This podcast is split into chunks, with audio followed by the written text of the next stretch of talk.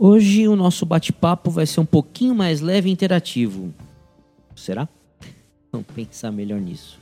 Bom, novas oportunidades de desenvolvimento de carreiras estão surgindo a cada dia.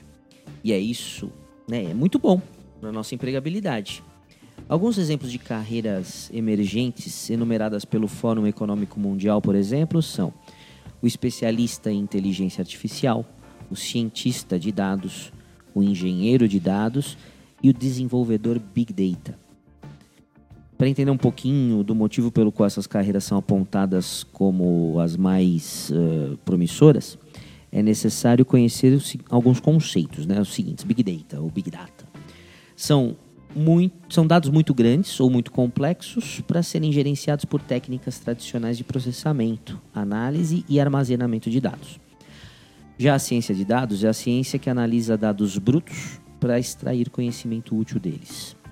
O Big Data está mais preocupado com a tecnologia, enquanto a ciência de dados busca a criação de modelos capazes de extrair padrões de dados complexos e com o uso desses modelos uh, em como, né, como utilizar né, esses modelos uh, em problemas da vida real.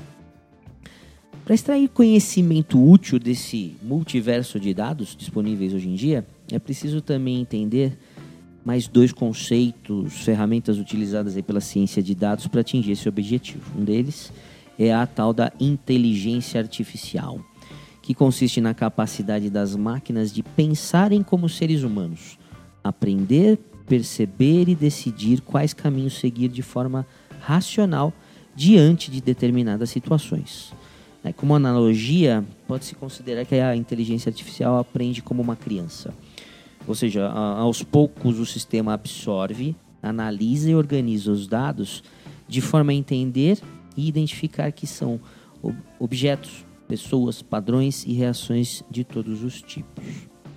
Outro conceito é o machine learning, que é uma técnica que visa deixar que a máquina aprenda regras anteriormente pré-programadas por conta própria a partir de dados chegando ao resultado de forma autônoma, ou seja, não tem uma pré-programação, ela aprende. Um exemplo disso são recomendações personalizadas no Netflix e na Amazon, baseadas nos títulos assistidos pelo usuário. Então, conforme você vai incluindo dados, que é o caso de assistir, o sistema te aprende, aprende né? E vai te mostrando o que você gosta, vai considerando que é o que você gosta em cima do que você assiste. Bom, outros exemplos de carreiras promissoras residem na área de saúde principalmente pelo fato da população mundial, em especial brasileira, estar envelhecendo. Como exemplos também elencados pelo Fórum Mundial, né, Fórum Econômico Mundial, a gente pode citar o técnico de saúde e segurança ocupacional, os auxiliares de enfermagem, assistente de cuidados pessoais, terapeuta de radiação, entre outras situações aí. Bom, nesse ponto eu gostaria de chamar a atenção para a carreira destacada de saúde pois especialmente aqui no Brasil, a área de saúde e segurança ocupacional passa por uma verdadeira revolução regulatória, digital e cultural, pois as normas regulamentadoras, originalmente publicadas lá em 1978, estão sendo modernizadas. O processo de gestão precisa ser reorganizado em função da criação do Programa de Gerenciamento de Riscos, fruto da modernização da NR1, Pressão interna e externa para redução de acidentes de trabalho, pois o Brasil é o segundo país do G20 em mortalidade por acidentes de trabalho, você sabia? A pandemia de Covid-19 exigiu uma adaptação relâmpago das empresas, obrigando uma aproximação da área de saúde e segurança com o restante das organizações, especialmente com recursos humanos, tecnologia e cibersegurança. E tudo isso regado à implantação do e-social e da Lei Geral de Proteção de Dados, uma vez que a área de saúde e segurança tem dados sensíveis à beça. Né? Importante também alertar que a fiscalização do trabalho também está atenta e modernizando-se na direção de criação de modelos de predição de acidentes. Veja que eu estou falando de predição de acidentes. Baseado em Big Data. Que Big Data?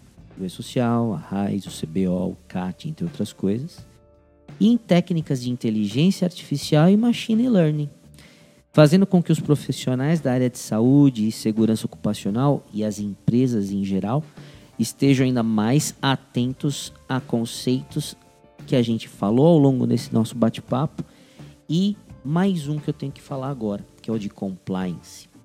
Então, por compliance, né, a palavra compliance deriva do verbo em inglês to comply, que significa estar em conformidade.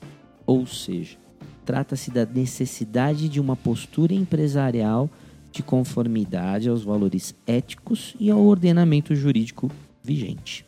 Sem falar no conceito moral, né? Bem, aí nessa hora você já deve estar falando: ah, assim já é demais, eu não aguento mais, você, Márcio, é um terrorista. Isso tá mais para ficção científica.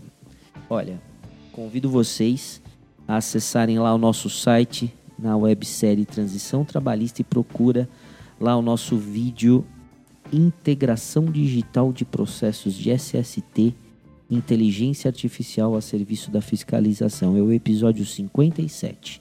Depois você fala comigo. Né? Porque a gente ouve isso com bastante frequência. Não, não, fiscalização não está tão forte assim. Assiste lá que você vai me dizer.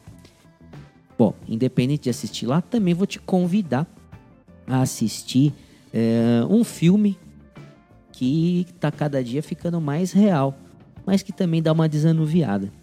O tal do Minority Report, a nova lei. Você já deve ter assistido, mas acho que vale a pena assistir de novo. Ele é de 2002. Depois a gente conversa novamente para você ver se isso não está se tornando verdade ou não. Abraço.